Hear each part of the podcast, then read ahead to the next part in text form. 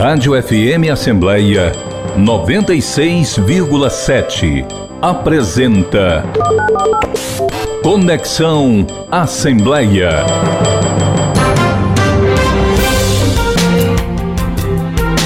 Olá, o Conexão Assembleia está no ar, o programa multiplataforma da sua Rádio FM Assembleia, que é transmitido na FM 96,7 e também no YouTube. A Rádio FM Assembleia está em novo canal. Você acessa o YouTube, arroba Rádio FM Assembleia, clica no sininho para se inscrever e ativa as notificações. Você pode ouvir o Conexão Assembleia também em podcast, basta procurar Rádio FM Assembleia nas principais plataformas de áudio, como o Spotify, Deezer, Apple e Google Podcasts. E claro, nós também estamos na TV Assembleia. E para participar do nosso programa enviando algum comentário ou sugestão, anote o número do nosso WhatsApp: 859-8201-4848.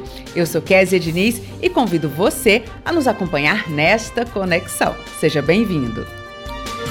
O programa Conexão Assembleia desta semana recebe a secretária dos Direitos Humanos do Ceará. Estou falando da doutora Socorro França, a quem eu agradeço pela participação. Doutora Socorro, seja muito bem-vinda ao nosso programa. Bom dia, Késia. Bom dia. É um prazer enorme estar aqui com vocês. Doutor, o prazer é todo nosso. E olha, eu estava dando uma olhadinha no seu currículo, digamos assim, na sua trajetória, né? É, defendendo sempre a população.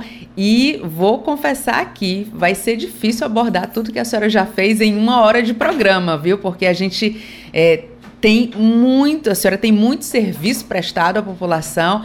E eu vou começar do mais atual e a gente vai resgatar a sua trajetória. Eu queria começar falando sobre a secretaria que a senhora hoje ocupa, é uma das secretarias mais importantes que a gente tem na gestão, principalmente nesse momento que a gente vem aí de uma pandemia, onde as pessoas acabaram ficando numa situação ainda mais vulnerável, né? A crise econômica é, é pegou em cheio essas pessoas, dificuldade de sair de casa para trabalhar, para ter uma renda, não conseguiram pagar aluguel, foram para a rua, enfim. E a gente trata de toda essa questão dos direitos humanos no nosso dia a dia, a gente vivencia, né? E isso eu queria que a senhora falasse um pouquinho sobre esse trabalho, como é que está sendo esse trabalho desenvolvido na Secretaria dos Direitos Humanos aqui do Ceará. Inicialmente, eu gostaria aqui de parabenizar a Assembleia Legislativa por ter esta rádio fantástica e, ao mesmo tempo, o programa Conexão, aqui liderado por você, Kézia. Inicialmente, eu gostaria também de dizer da fortaleza e da, digamos assim, de, do governador ter criado uma Secretaria dos Direitos Humanos, a guisa exatamente do Ministério dos Direitos Humanos. Veja bem. Dentro daquilo que se refere a direitos humanos, nós temos aqui alguns pilares para conversar. Dentre eles, a dignidade humana. Quando você fala da pandemia que trouxe realmente uma realidade cruel, que é a nossa hoje, pessoas que não têm onde morar, não têm o que comer, enfim, o adoecimento mental, vem uma secretaria para exatamente fortalecer toda a prevenção e enfrentamento às questões que não dignificam a pessoa. Então, dentro desse pilar da dignidade humana, não tenha dúvida de que o Estado do Ceará está num bom caminho, o governador acertou e nós estamos aqui dispostos realmente a trazer aquilo que diz respeito à dignidade humana, que é, sobretudo, a igualdade. Eu acho que a igualdade, o grande problema que nós temos hoje no Brasil é porque somos considerados, e somos mesmo, um país desigual, onde poucos têm muito e a grande grande maioria não tem quase nada. Então é preciso que a gente possa olhar exatamente para esse pilar da, dos direitos humanos, que é o pilar da igualdade. Doutora Socorro, desde o período ali mais severo da pandemia, a gente foi acompanhando aqui no, no governo do Ceará a criação de alguns benefícios, né, para poder é, auxiliar, né, levar algum recurso para as pessoas que muitas vezes estavam sem nenhuma condição de trabalhar, de garantir ali o, a comida do próprio dia, né? Não é nem falar em planejamento, em fazer uma feira, é a comida do próprio dia, o que levar para os filhos comer, enfim, e, e, muitas vezes nessa situação de rua também. É, esses benefícios que foram criados, né? E a gente tem desde o ticket gás, né? Aí tem a questão do leite, enfim, a questão da, das crianças também, do cartão mais infância. É, esses benefícios que foram criados, o que é que a senhora poderia dizer? Como é que seria o Ceará hoje com eles, né? Mas sem esses benefícios, como é que as pessoas estariam enfrentando esse momento? É, a pandemia na realidade trouxe um grande retrocesso. E esse retrocesso diz respeito à dignidade das pessoas, foi aquilo que eu disse no início. Se o governo não tivesse tomado essa posição, que hoje é liderada pela primeira-dama e pela secretária Onélia na proteção social, talvez nós estivéssemos em condições muito terríveis. É preciso realmente ter, dar a essas pessoas condições mínimas possíveis, que é da sobrevivência através da alimentação. Então, essa corrente que hoje se formou no estado do Ceará, ela foi importante, não é o retrocesso do assistencialismo, muito pelo contrário, é de socorrer no momento que nós estamos atravessando, que é esse momento pós-pandemia. Tem muita coisa que a pandemia deixou que as pessoas não fazem a reflexão. Por exemplo, os órfãos da Covid. Tem centenas milhares de crianças que estão aí sem pai, sem mãe, que são os órfãos da Covid. Então tem também o adoecimento mental, que é outra coisa terrível e que hoje o governo está se organizando para melhorar cada vez mais os atendimentos, hospital dia, CAPES, hospitais nesse, nesse assunto. Então há muita coisa a ser feita e muita coisa está sendo feito. Às vezes as pessoas que estão de fora passam a criticar. O Brasil voltou a ser assistencialista. Não é a questão do Brasil ter, eh, voltou a ser assistencialista, é a questão circunstancial que nós estamos vivendo depois de uma pandemia, que realmente transformou a vida do brasileiro. A gente está conversando com a doutora Socorro França, secretária dos Direitos Humanos aqui do Ceará. Doutora Socorro, a senhora falou nessa questão da secretaria, né? Ela está ali é, junto do Ministério, né? O governador Eumano de Freitas, quando ele assumiu o governo, ele, antes mesmo né, da, da, da nomeação ali dos secretários, ele já tinha falado que ele ia aguardar, inclusive, o presidente Lula é, fazer a composição dos ministérios, né, para ver quais ministérios novos seriam criados. É o caso é, da Secretaria do Ministério dos Povos Indígenas, que aí gerou também uma secretaria aqui. No caso dos direitos humanos, existe essa sintonia. É, em que momento essa parceria avança, a parceria dos projetos que são desenvolvidos aqui no Ceará com o Ministério. Muito bem, obrigado pela oportunidade de então descrever aqui. Nós temos várias competências. Dentro uma delas é saber que toda política pública voltada à questão dos direitos humanos, ela precisa ter evidências. Tem que ser política pública que seja uma política pública que seja realmente assertiva, para não ficar um achismo. Então essa evidência é necessário que a gente tenha um observatório observatório um laboratório para entender exatamente as questões que lhe chegam. Então, hoje nós temos um convênio com o Ministério dos Direitos Humanos, que foi criado inicialmente um observatório de indicadores sociais na própria SPS, que hoje migrou para a Secretaria dos Direitos Humanos, já como Observatório dos Direitos Humanos. Se você discar 100, o Disque 100, o 180, chega a qualquer denúncia lá em Brasília, ele é concernente ao Estado do Ceará é remetido diretamente para o observatório. A partir daí, existe uma rede que está sendo acionada. Se for no caso de abuso sexual de criança e adolescente, então começa pelo Conselho Tutelar e aí vai pelo sistema de justiça até darmos to total atendimento àquela demanda que nos foi colocada através da denúncia do Disque 100. Digamos, por exemplo. Bom, então esse observatório, na realidade, ele recebe não só oriundo do que vem do Disque 100 e do 180, mas também a demanda que pode vir de qualquer pessoa que efetivamente busque o observatório. Veja bem, dentro de 10 a 15 dias nós teremos um aplicativo. E esse aplicativo ele vai ser viralizado, como se diz, né? Para que as pessoas realmente conheçam e possam, a partir daí, é, nos chegar a essa demanda e nós adotarmos as providências. Eu sempre digo que serviço público Hoje o Brasil cresceu muito depois da Constituição de 88, quando fala né, dos princípios da administração pública. Hoje nós temos a legalidade, hoje nós temos a publicidade dos atos, mas é, é, é necessário que tenhamos a eficiência. E a eficiência é essa que a gente está correndo atrás. É essa da gente receber a denúncia e dar o resultado buscar o resultado, não ficar na estatística, e sim na gestão de resultados. Nós lutamos muito, o Ceará luta muito pela gestão de resultado, não é à toa que é conhecido como a melhor gestão fiscal desse país, o estado do Ceará. E, portanto, esse observatório ele tem esse objetivo, colher as demandas, acionar a rede e fazer com que o resultado seja de imediato. Uhum. Doutora Socorro, no dia a dia da secretaria, as pessoas atendidas ali, as pessoas onde as ações é, vão chegando, a gente pode falar que é um, um, público mais feminino, são mais homens, são crianças e adolescentes, ou, ou, é um pouco de cada? É, depende da demanda, nós fizemos uma estatística agora, infelizmente, eu estou dando um dado científico, não é por ouvir dizer. Infelizmente, a grande demanda de hoje é do abuso sexual da criança e adolescente. E o pior de tudo isso, dentro da própria casa. Então, é em torno de 47%, enquanto vem do idoso, digamos assim, 30%, porque, infelizmente, está crescendo muito essa questão da, do, do, do idoso, da violência contra o idoso principalmente, você imagina que é um idoso que precisa e necessita do remédio, necessita do alimento, e o cartão dele, para ele tirar a aposentadoria dele, está na mão de um neto, está na mão de um filho que não trabalha e que está ali se alimentando, vivendo do recurso daquele idoso. Ele fica desassistido.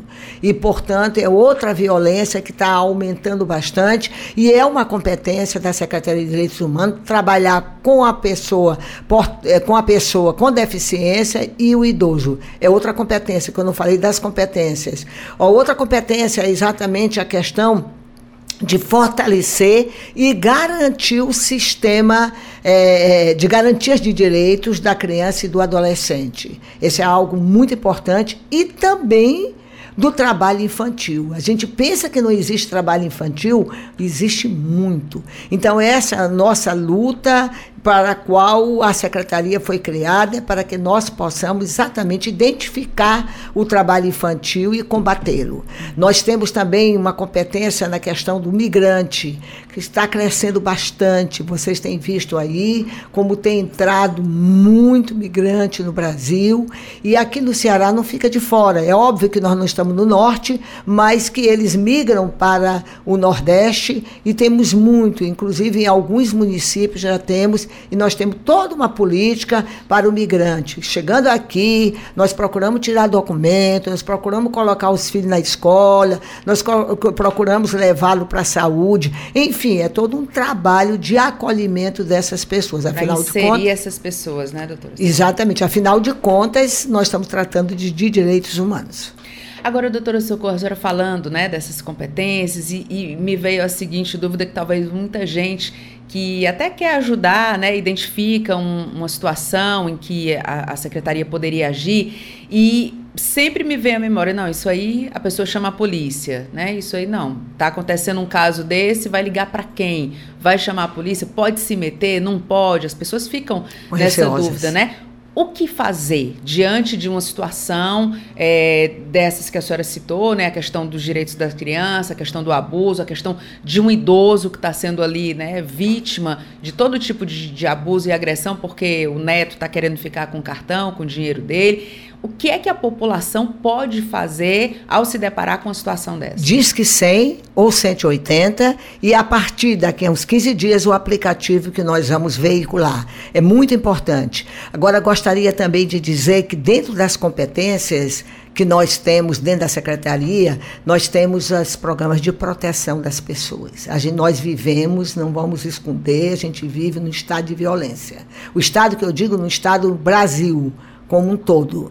Nós sabemos que é de norte a sul, que nós temos, infelizmente, a violência. E, para tanto, o Estado do Ceará tem quatro programas de proteção das pessoas. Inclusive, três deles, eles recebem recurso também do governo federal. E um outro, que é o quarto, que foi o último criado, recebe unicamente recurso do governo estadual. Primeiro, é o PPCAM, para proteger criança e adolescente. Alguém diz, mas precisa um programa para proteger criança e adolescente? Olha, nós temos centenas de crianças protegidas por nós e de adolescentes. E muitos deles não estão aqui no Ceará. E nós protegemos fora do Ceará, porque não podem ficar aqui no Ceará. Veja só todo esse trabalho que está por trás, que às vezes as pessoas não entendem. Nós temos é o PPCAM, esse caso. Nós temos o PPDH, que é a proteção dos defensores dos direitos humanos. Alguém diz assim, mas tem defensor dos direitos humanos? Ah, quantos religiosos nós temos, quantas pessoas que protegem realmente, professores. Tem tanta gente que protege as pessoas e nós precisamos protegê-los. Nós temos o Provita, que é a proteção da testemunha de crime, que hoje quase ninguém mais quer ser testemunha de crime. Tem medo, óbvio.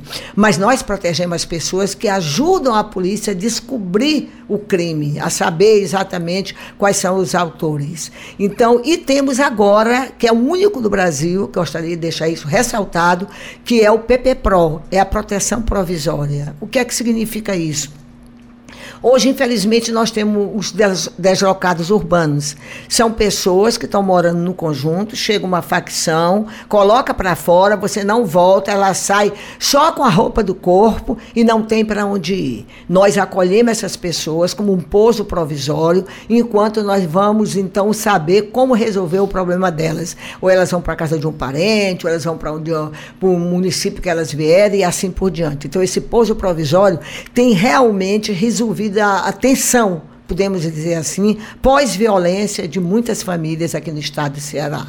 Essa é uma competência que nós temos, que é proteger as pessoas. Importante a senhora falar isso, doutora Socorro, porque, obviamente, o Estado trabalha para evitar que isso aconteça, né? Mas é preciso ter um olhar também para quando isso acontece, né? As pessoas não podem ficar ali desassistidas enquanto estão buscando uma solução para evitar esse avanço da criminalidade que acaba afetando a todo mundo e são famílias inteiras, né, doutora Socorro? Famílias inteiras. A secretaria ela trata não só é, de, de um segmento ali, ela trata são famílias inteiras, é o pai, é a mãe, é o avô, é a criança e que tem demandas diferentes. Imagino que uma das dificuldades da secretaria seja abraçar todo mundo, porque são demandas completamente diferentes. A demanda de um adulto que precisa trabalhar é diferente da demanda de uma criança que precisa estudar e que precisa de uma atenção especial na saúde, por exemplo, né? Você imagina dentro de um próprio bairro você tem dois, dois lados e que um lado não pode passar para o outro. Você cria um equipamento para a criança e o adolescente,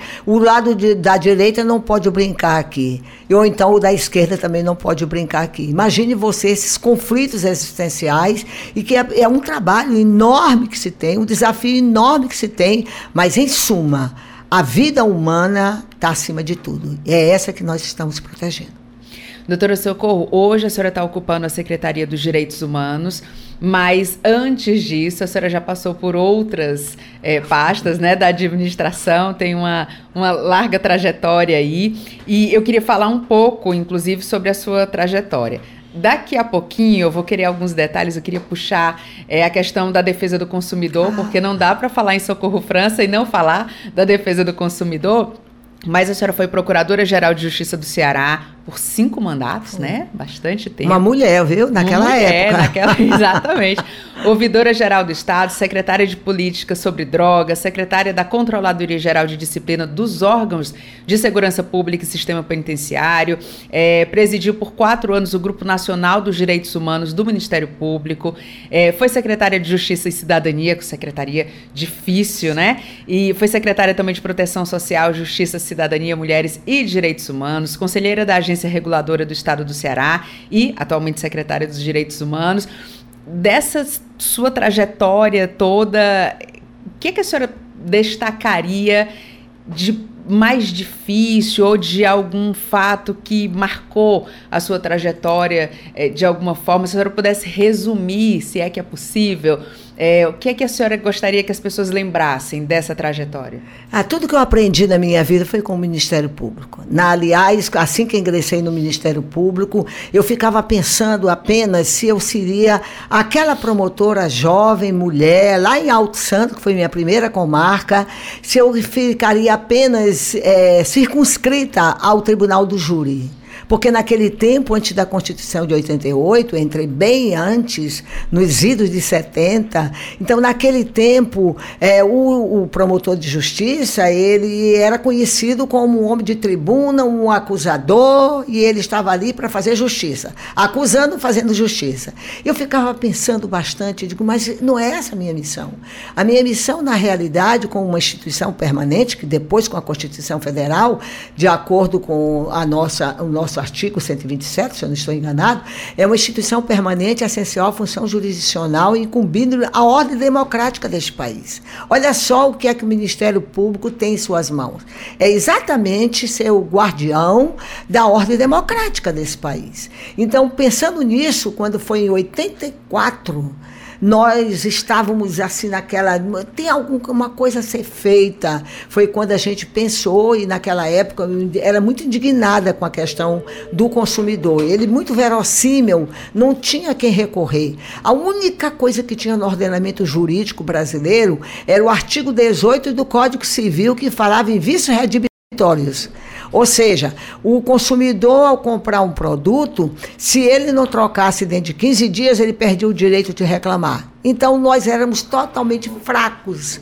E era preciso, efetivamente, que nós pudéssemos, então, chegar a termos um ordenamento jurídico que fortalecesse. E foi aí, então, que na época, deixa eu contar isso aqui rapidinho, claro. foi na época que um cearense, um grande cearense, o economista Paulo Lustosa, foi convidado pelo Hélio Beltrão, que era o ministro da desburocratização, para ser o vice dele.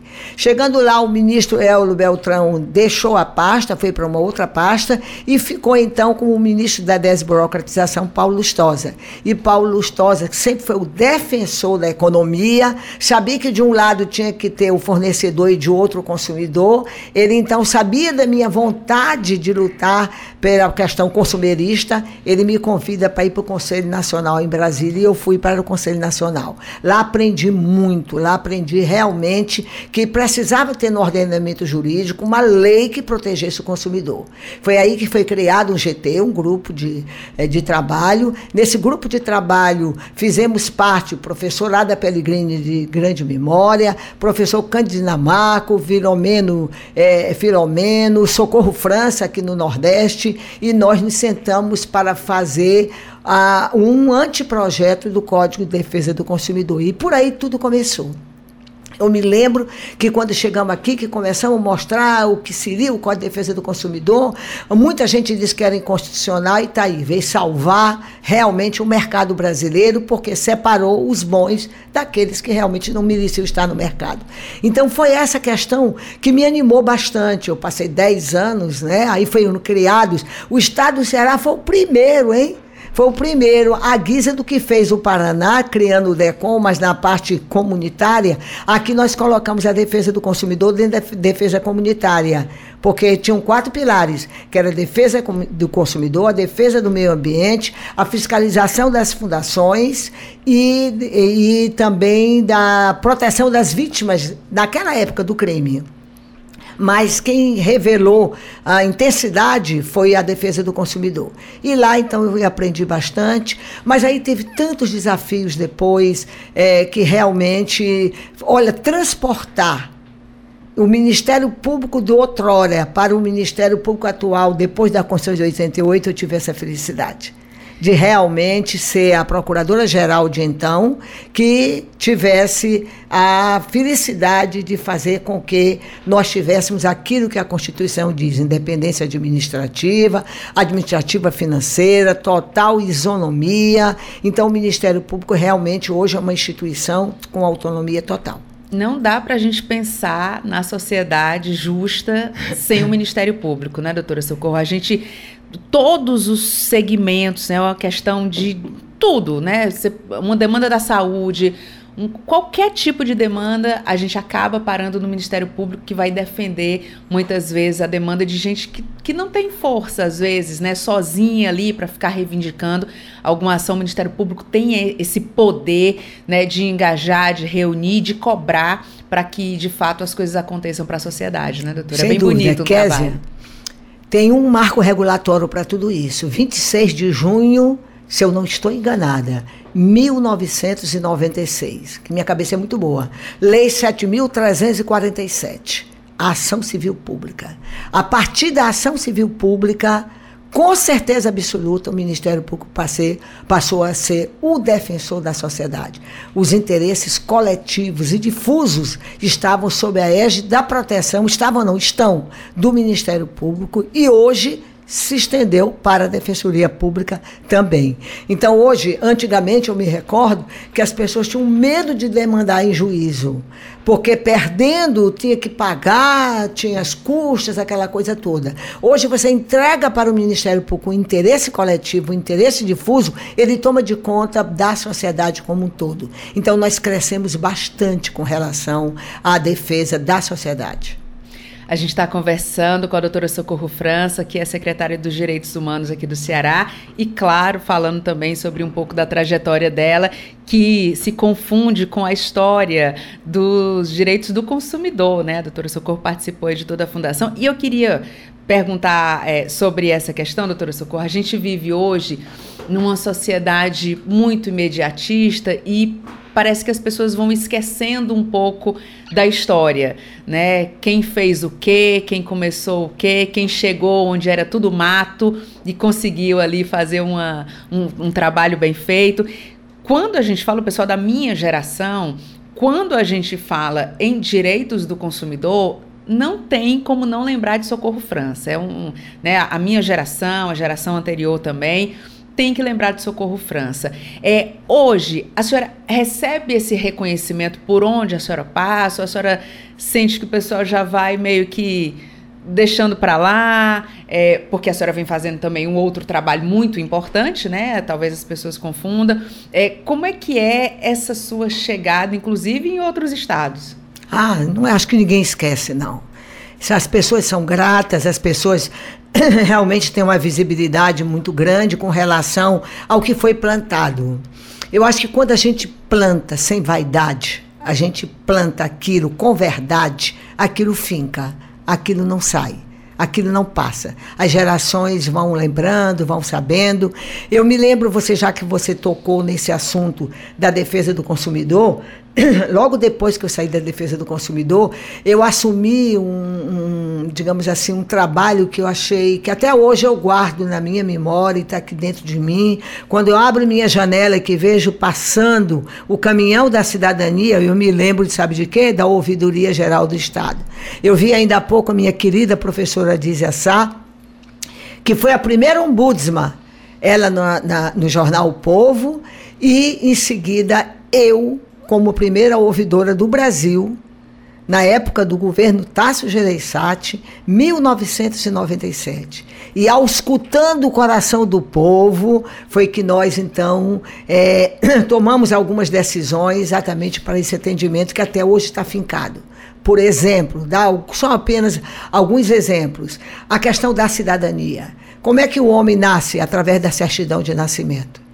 Eu me lembro que um dos nossas unidades móveis, até brincavam comigo, a gente colocou três unidades móveis, brincavam que eu era a Sula Miranda porque era a rainha dos caminhoneiros. Eu saía aí pelo interior afora, tirando documentação.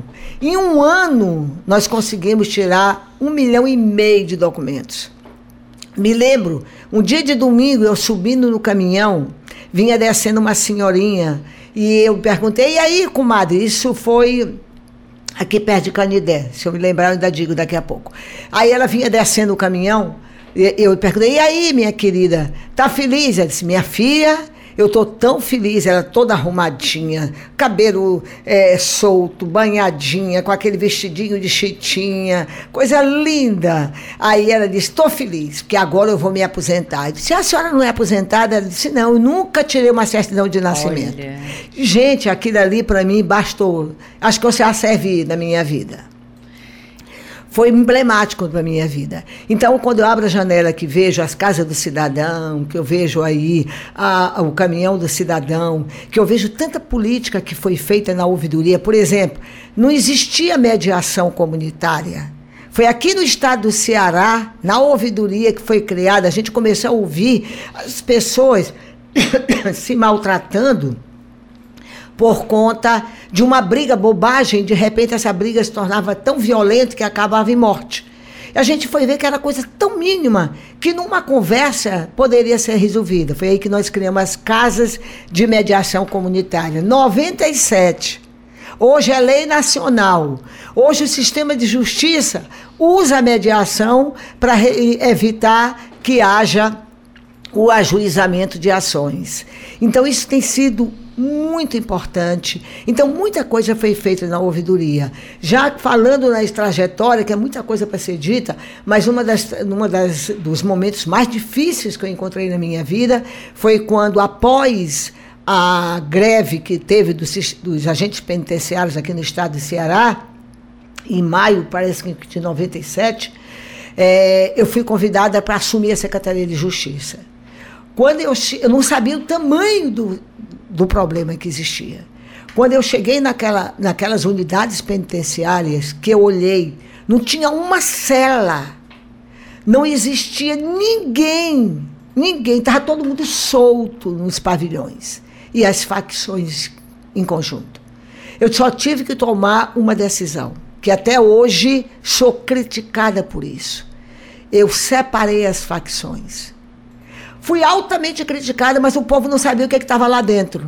Lá dentro não tinha uma cela, como eu ia deixar todo mundo junto. Hoje talvez eu estivesse respondendo perante Deus, porque deixei aquelas pessoas se matarem. Foi aí que a gente conseguiu minimizar o número de mortes que existia dentro do sistema penitenciário. Dois anos de exaustivo trabalho, de luta, de luta, muita luta lá dentro, para reconstruir e começar tudo de novo. Então foi um trabalho, mas é aquela história. Foi me dada a permissão de estar naqueles momentos e eu sei que pude fazer e construir aquilo que foi possível e aquilo que me foi dado permissão de fazer. A gente está conversando com a doutora Socorro França, que é secretária dos Direitos Humanos aqui do estado do Ceará. Ela falando um pouco sobre a trajetória dela, momentos de, claro, muito desafio né, na gestão pública e também de avanços que aconteceram durante as suas gestões. Doutora Socorro, é, a senhora fala da questão da secretaria é, de, é, da Justiça, né, que cuida ali. Hoje em dia a gente tem a Secretaria de Administração Penitenciária, penitenciária mas na sua época não existia essa não, separação. Era apenas uma coordenação dentro da sua, da sua secretaria, é. né? E eu lembro que quem assumia essa, essa secretaria, os jornalistas, todos ficavam pensando: meu Deus como coitada. é que assume, coitada, porque é, é, aquela secretaria que a pessoa só aparece quando tem uma rebelião, quando tem uma confusão, quando tem uma coisa realmente muito complicada. E qual foi a importância de estar ali naquele momento, tendo uma visão que a senhora tem, que a senhora carrega? Humana humana, de olhar ah, por trás, né? De olhar ali a, a alma da pessoa, entender as dificuldades e tentar, é, de alguma forma, fazer com que aquilo ali, aquele ambiente melhorasse. Dentro de um lugar que é um lugar de conflito, né? Como a senhora mesmo colocou. Minha filha, parece que nós já havíamos conversado antes. Não conversamos nada, nada. e você me fez a pergunta que eu gostaria de falar. Realmente eu aprendi muito. E eu fui uma das pessoas que não fiquei no meu gabinete, como se diz, o gabinete do secretário. O meu gabinete era dentro do sistema penitenciário, através de todas as unidades penitenciárias. Eu vivi. Eu digo agora como Pablo Neruda, confesso que vivi. Vivi intensamente. Sem conhecer, sem ser polícia, sem ser nada, apenas com a boa vontade. E eu saí de lá com a seguinte conclusão: mais de 70% das pessoas que estão ali não tiveram oportunidades. Conversei bastante e vi que eles se embruteceram ali dentro, porque eram as condições que eles tinham, mas chegaram até ali por falta de oportunidades, infelizmente. E é por isso que o governo sempre trabalhou, e aqui eu quero fazer exatamente, quero deixar aqui registrado, que fui protagonista e fiz parte de governos que trabalham, que lutam para que essas pessoas tenham oportunidades. No governo Camilo Santana, nós tivemos vários projetos, um deles o Superação, que existe até hoje, que está aí para tirar essa meninada da ociosidade, dar a ele condições de conhecimento, aqueles que deixaram a escola, aqueles que realmente se dizia nem estuda nem trabalha, perderam o elan, perderam a vontade de olhar para o amanhã, de ter esperança no amanhã e se deixar esvaziar. Quando a pessoa tem um vazio existencial, ele procura aquilo que talvez seja o mais fácil, e migraram para o crime. E estão lá hoje no sistema penitenciário. Ali eu aprendi que como é importante ter política, terem políticas existirem, políticas públicas que venham exatamente buscar resolver essa situação, que é uma situação terrível, que é, é, fazer com que a nossa juventude, principalmente a nossa juventude, tenha esperança, tenha um foco, tenha um propósito que é viver com dignidade. E doutora Socorro, a gente, eu costumo dizer que quem está ali no sistema penitenciário, a gente não tem pena de morte nem prisão perpétua. As pessoas que estão ali, em algum momento, elas vão voltar para a sociedade, né? E como é que essas pessoas vão voltar? Isso diz respeito não só a elas e aos familiares, mas diz respeito à sociedade como um todo. Então, esse é um assunto que deveria ser mais debatido. As pessoas Sem deveriam dúvida. ter essa esse cuidado também de de repente é, cobrar um pouco mais, incentivar as próprias empresas que acabam abrindo espaço para que o, os, os detentos trabalhem também. Tudo isso poderia contribuir, né, doutora? Sem dúvida. Querida, nós estamos num país que, infelizmente, a discriminação é enorme. Graças a Deus, a inclusão começa a retornar neste país. Você vê que as pessoas são altamente discriminadas, os preconceitos são enormes. As pessoas olham para aqueles que acham que deveria ser serem perfeitos e fazem a sua o seu julgamento. Quando nós temos que respeitar a todos de acordo com as suas opções sexuais, de acordo com a sua maneira de viver, eu acho que nós temos ainda um grande sacrifício a fazer, que é mostrar à sociedade que todos nós somos iguais, independente de sexo, de cor e de raça. Infelizmente, nós temos um país que discrimina e não vai ficar longe. O homem que sai do sistema penitenciário é discriminado. Ele volta porque ninguém dá oportunidade para ele. As pessoas acham que ninguém pode, ninguém pode mudar a sua vida. Ninguém pode ver um amanhã acho que vai ficar todo o tempo da forma como entrou. Desculpem. É o ar-condicionado, doutor. Foi. Eu passo por isso também. Exatamente. Mas, mas o que importa é que está saindo aqui do coração. Bom, então é importante que a gente acabe com essa história da discriminação. Que a gente olha o outro como ele é e dê a oportunidade. Nem que seja para uma pessoa, mas eu já fiz o meu papel. Existem leis que dizem várias leis, não vou citá-las aqui porque vou me demorar bastante, que diz que você tem que dar um percentual de oportunidade para essas pessoas, para os regressos.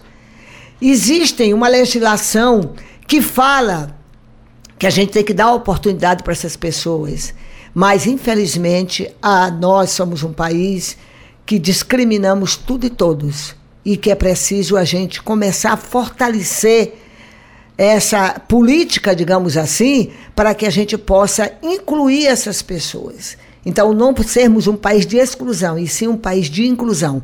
E isso o governador tá, o Mano está fazendo com muita certeza, com muita sabedoria. O presidente Lula, quando criou os ministérios, ele o fez com exatamente com esse objetivo, o objetivo da inclusão, à guisa do que fez o governador Elmano aqui no estado do Ceará. A gente está conversando com a doutora Socorro França, que é secretária dos Direitos Humanos aqui do Ceará.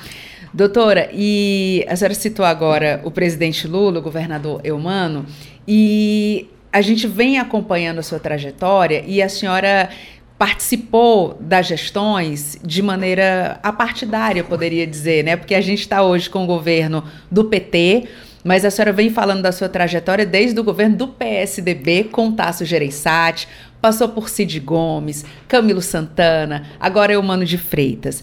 É, a gente pode dizer que aqui no Ceará existe uma gestão, mesmo que com ideologias diferentes, partidos diferentes, enfim, mas existe uma gestão voltada para a sociedade de continuidade de uma certa forma, as políticas elas vão avançando e entra governo, sai governo, mesmo com divergências políticas, a gente pode dizer que existe uma continuidade nesses processos de evolução? Eu não tenho nenhuma dúvida, como muito bem você colocou, já participei de vários governos, que inclusive não falei de algo que foi muito importante para mim, que foi a política das drogas. Sim.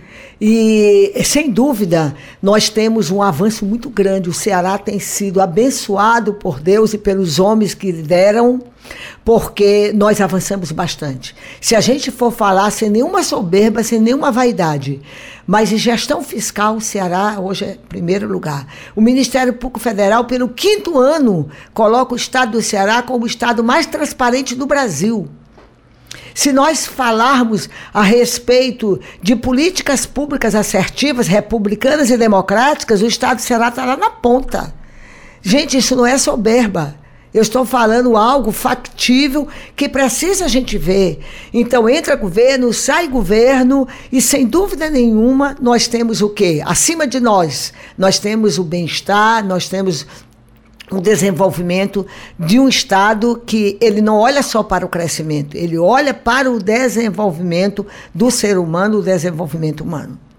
Doutora Socorro, vamos falar um pouquinho sobre a política é, contra as drogas, né? A senhora foi secretária dessa pasta também muito importante e hoje a gente percebe que, hoje não, de, de um tempo já, a gente percebe que a droga ela vem destruindo famílias, ela, ela vem destruindo relações e ela vai avançando. Novas drogas vão surgindo, né? Aquelas mais antigas seguem também, por mais que a polícia e a justiça vá fazendo um trabalho para tentar coibir isso, o avanço, ele tá aí, tá na nossa cara, né? A gente tem em São Paulo aquela, aquela loucura que é aquela Cracolândia.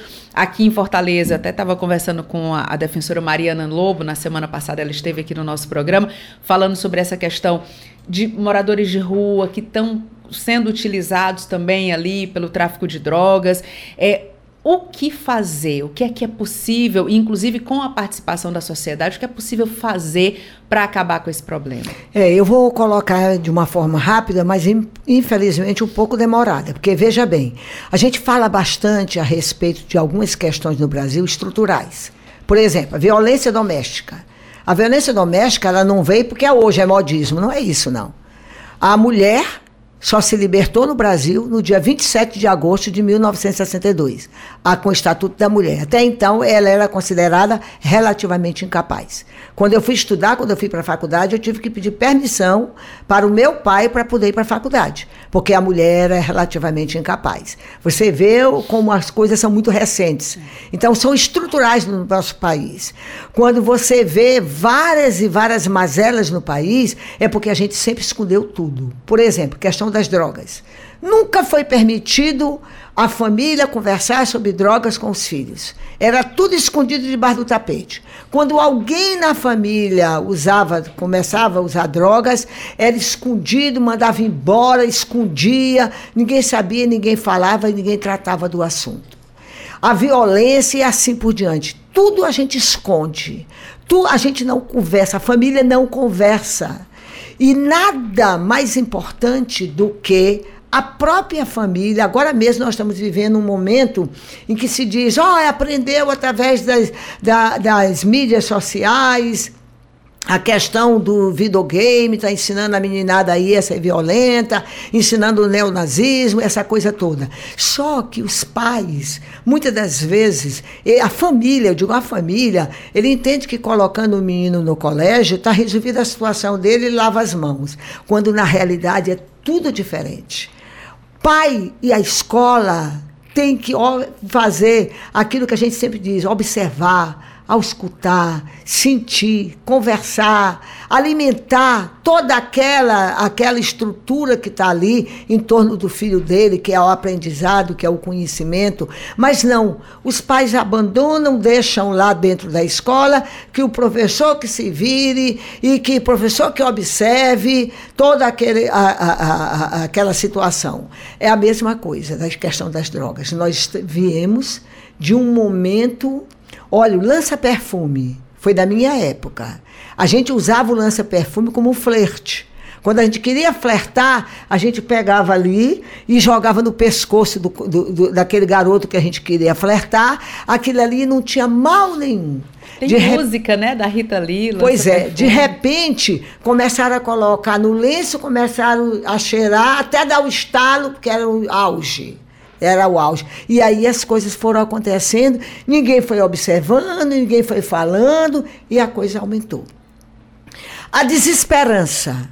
Muitas das vezes, o garoto migra pelos problemas circunstanciais que tem dentro da família, pelas brigas que ele enfrenta, que ele vê com os pais, muitas das vezes pela falta daquilo que ele gostaria de ter e não pode e vai para o que é melhor pelo sofrimento, pelo modismo. Quantos garotos começam a beber pelo modismo? Quantas meninas, hoje há pouco tempo eu vi aí um levantamento que as meninas estão bebendo mais do que os meninos. Verdade. Coisa que era inacreditável. O modismo leva a tudo isso. Eu acho, sinceramente, eu acho, né, eu tenho certeza que falta um bom diálogo para que a gente possa, desde pequenininho, a gente possa mostrar para os jovens. Eu me recordo, meus netos hoje me dizem, eu já tenho um neto quase tudo formado, meus netos dizem hoje para mim assim: eu não aguento, desde pequenininho que a senhora falava sobre drogas, graças a Deus. Começa tudo com o álcool. Do álcool, eles migram para as diversas formas de drogas. Aí o Estado tem que tomar de conta de tudo isso, da política de prevenção, da política de repressão, de uma política onde as pessoas não sabem o que estão fazendo se escondem da dor através da droga, essa que é a grande verdade. A gente, e muitas das vezes praticam crimes que não sabem nem o que foi que fizeram. Então, a prevenção, ela precisa ser definida. Ela precisa realmente ter uma política que possa e não ficar nessa confusão. Uns dizem que a igreja tal diz que tem que ser através disso. Outro diz que tem que ser através daquilo. E não se chegou a uma conclusão até hoje qual é a prevenção que se faz de tudo isso? Eu, pela experiência que eu tenho, pela vida que eu tenho durante muitos anos trabalhando com a sociedade, com o povo, eu digo que a única saída que nós temos é, sem dúvida nenhuma, o esclarecimento, tirar debaixo do tapete essas questões e esclarecer, conversar com a sexualidade com seu filho, desde pequenininho, conversar com seu filho sobre as drogas enfim, esclarecer tudo e não esconder nada, porque a orientação é o grande marco para que a gente tenha uma sociedade que seja mais feliz. Essa é a doutora Socorro França, que é secretária de Direitos Humanos aqui do Ceará. Doutora Socorro, eu disse que uma hora era muito pouco, não ia dar tempo da gente falar tudo que a gente Já? gostaria. Já. Já. E aí eu queria aproveitar esses últimos minutinhos aqui do nosso programa, primeiro para agradecer, claro, a sua participação, mas eu gostaria que a senhora falasse sobre metas, planejamento, o que, é que a senhora está preparando. A senhora já falou do aplicativo, que daqui a 15 dias vai ser lançado, mas o que é que vem pela frente no seu trabalho, à frente da Secretaria de Direitos Humanos? Em primeiro lugar, eu gostaria de dizer para o povo da minha idade, 43, faço 80 anos esse ano e tô no salto alto, viu? Opa! Por exemplo, por minha idade, não desistam. Não desiste. Olha, tô aqui firme, brigando, batalhando, correndo. Com a memória melhor todo. do que a minha. Uma memória, tenho as leis tudo na minha cabeça, que foi a minha vida toda. Dizer que a gente não pode desistir, nós temos metas, sem dúvida nenhuma. A grande meta que nós temos hoje é, na realidade, fortalecer esses pilares da, dos direitos humanos, que é a igualdade, que é a dignidade dignidade humana, que eu acho isso muito importante, é a liberdade. A liberdade de se expressar, a liberdade de falar, a liberdade de contextualizar e observar, e acho que isso é importante para que a gente tenha tudo isso. Mas se eu for falar das competências, vai ser mais uma hora, portanto, eu ficaria exatamente de uma forma resumida, dizendo que as nossas metas é fazer com que os pilares dos direitos humanos sejam concretizados através de políticas públicas. Doutora Socorro, parabéns. Acho que em nome de todos que fazem aqui o Conexão Assembleia, quero dar os parabéns e agradecer pela sua gentileza de vir aqui aos nossos estúdios para falar um pouquinho sobre assuntos tão importantes. Muito obrigada e muito sucesso. E minha última palavra é dizer da saudade imensa que eu tenho do meu querido Narcélio Lima Verde. Sim. Inclusive, daqui a 15 dias, se tudo der certo, né, se esse lançamento do aplicativo acontecer dentro do que está previsto, a senhora volta para falar no programa Narcélio Lima Verde sobre esse aplicativo que é tão importante. Que maravilha. 40 anos atrás no programa Narcélio Lima Verde, 40 anos depois no programa Narcélio Lima Verde. Muito isso é bem. é memória, isso é verdade. memória, a gente preserva a memória do nosso grande ícone aqui na Assembleia Legislativa. Doutora Socorro, obrigada, muito sucesso e bom dia. Obrigada. E você que está acompanhando o nosso programa, você já sabe, né? Você pode acompanhar o Conexão Assembleia tanto no rádio, sintonizando a FM 96,7, como também nas páginas oficiais da Assembleia Legislativa e no YouTube, sempre às segundas-feiras às 8 horas da manhã. Nós também estamos na TV Assembleia às segundas-feiras às 8 e meia da noite. O Conexão Assembleia também está disponível no podcast Rádio FM Assembleia, basta você procurar nas principais plataformas de áudio, como Spotify, Deezer, Apple e Google Podcasts. Para participar do nosso programa enviando algum comentário ou sugestão, é só mandar mensagem para o nosso WhatsApp. O nosso número é 859-8201-4848. Obrigada por nos acompanhar em nosso Conexão Assembleia e até o próximo. Tchau!